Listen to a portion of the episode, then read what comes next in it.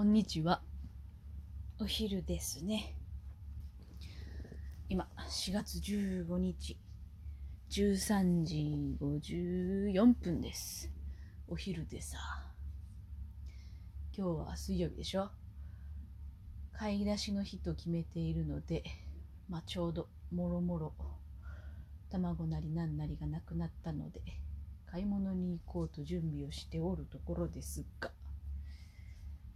歩きながらねなんかこう撮ってもいいかなと。スーパーに行くまでに。そういうのもいいかなとも思ったけど。ガチャガチャして車の音とか入ったらあれなのかなと思って。まあとりあえず。準備の傍ら推しカップ語りでもしようかなと思って。ということですな。そうね。今あのツイッターのアカウントを使い出したのが今使ってる表のアカウントは2代目なのでこの間6周年だよって言っておし連絡来たけどそうかそうかと思って。ツイッター自体は多分もう10年は10年目か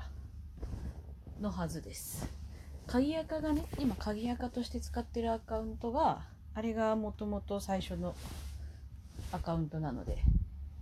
あのアカウントを使ってる時に、まあ、ちょっとこの時期だったかななんじゃかんじゃちょっと気持ちが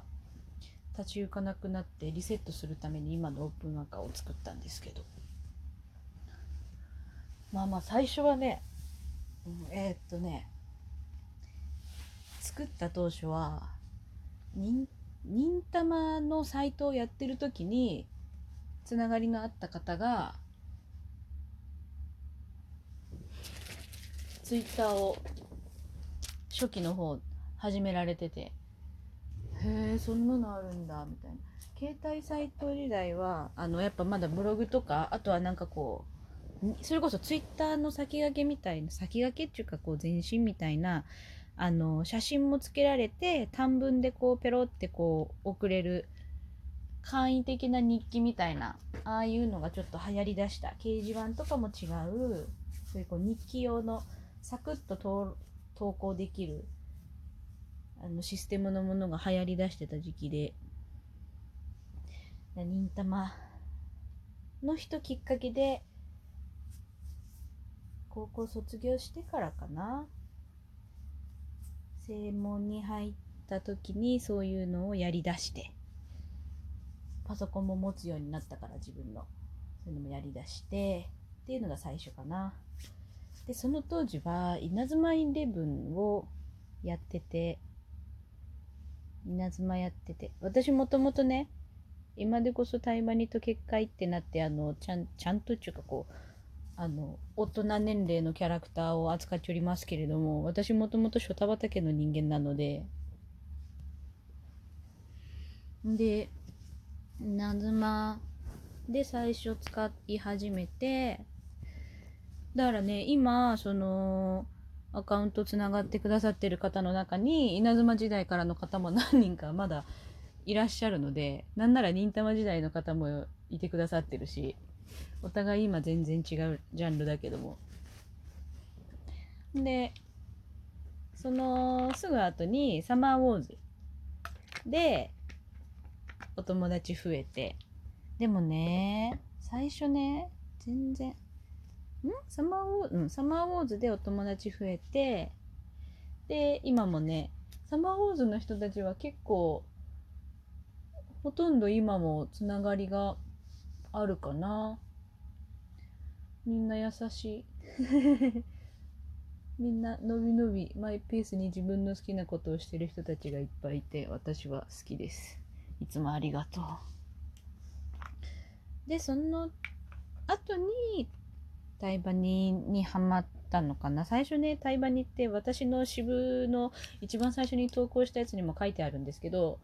ロム線でいるつもりだったんですよ特別なんかそう自分で書いたりとかするつもりはなかったんですけど5話目ぐらいから書き出してでそれで最初にその絵を見て絵を見て？違うその時まだ鍵垢だったからタイバニの時はね鍵垢だったんですよ。いろいろ面倒で。まあ面倒なのもあり鍵垢だったんですけど。私が今オープンアカになったのはもうちょっと自分の書いたものを人に見てもらえる場所を作っとこうと思ってやっぱ鍵垢だと自分が鍵垢だからリツイートもしてもらえないしあのね個人的には今オープンアカなのはまあいいなと思ったらあのリツイートしてほしいっていう気持ちが一番そのオープンアカである理由なので。なのでまあよかったらリツイートしてもらえると嬉しいですってここで宣伝も挟みつつ。で最初そんな感じだったから自分でその何フォロワーさんを探しに行ったりとかもしなかったし台湾のお友達マジで最初2人とかぐらいしかいなくて全然語れる人いなくてだったんだけどなんかこう自分からもフォローしていったりとかして交流の幅が増えてであとはそのアンソロとかあとはオフ会とかこう混ぜていただく機会が増えてで今でもお付き合いある方もいるしまだあのその本の表紙書かせていただいたりとか、まあ、時々寄稿させていただいたりだとかでまだねその対バニを書くっていうのも全然やってるし本当にありがたいことで。タイにはねあのー、私すごい覚えてるのが あの1話をもともとね私あのティザーのアニメ雑誌をその時友達が買ってたので自分では買ってなかったんですけど買う習慣があんまりなくてで見てたらあの新作の欄があるんですよね。あの、端末の方にカラーで、何月からの新作とかで、こう、ブワーって情報がある中に、タイバニの広告がちっちゃいやつで載ってて、それの最初のあのティザーポスターですよ。まるでブルロちゃんがヒロインかのような、あのティザーポスター。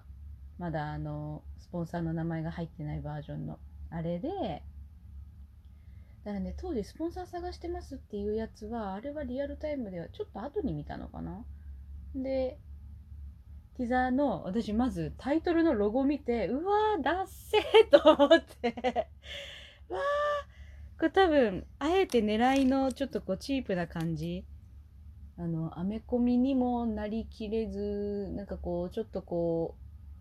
う、ロゴからちょっとこうコメディーさも誘うようななんか面白そうな。で、その当時の監督がビッグオーの監督と一緒だっていうのを知ったので、あとキャラクターデザインが。だから、えそれはちょっと見たいって。ロゴもなんかこう、ちょっとユニークさもあって面白そうと思ったのがきっかけで放送楽しみにしてたんですけど、ユーストリームの見方っていうのをよく分かってなくて、あの、1話をね、見逃しちゃったんですよ。タイムラインで当時その交流してたお友達が見て、見てるな、みたいなのに気がついて、で、1話は途中からになったのかな。で、なんとか見て、で、お姫様抱っこに ってなってたら、もうね、2話をね、ユーストリームで放送する頃には、やっぱそのもう巷じゃ、お姫様抱っこの爆撃がすごかったみたいで、衝撃がね、すごかったみたいで、確か2話放送、3話放送前までには、もううさとらの R18 アンソロジー作りますの告知を渋で見た記憶があるんですよね。う、マジひっくり返るぐらい笑ったもんな。行動力がすげえなと思って。そうか、そうか。うさとらっていうのか、と思いながら、わかる。だから私、うさとらにハマったりきっかけをね、全然覚えてないんですよね。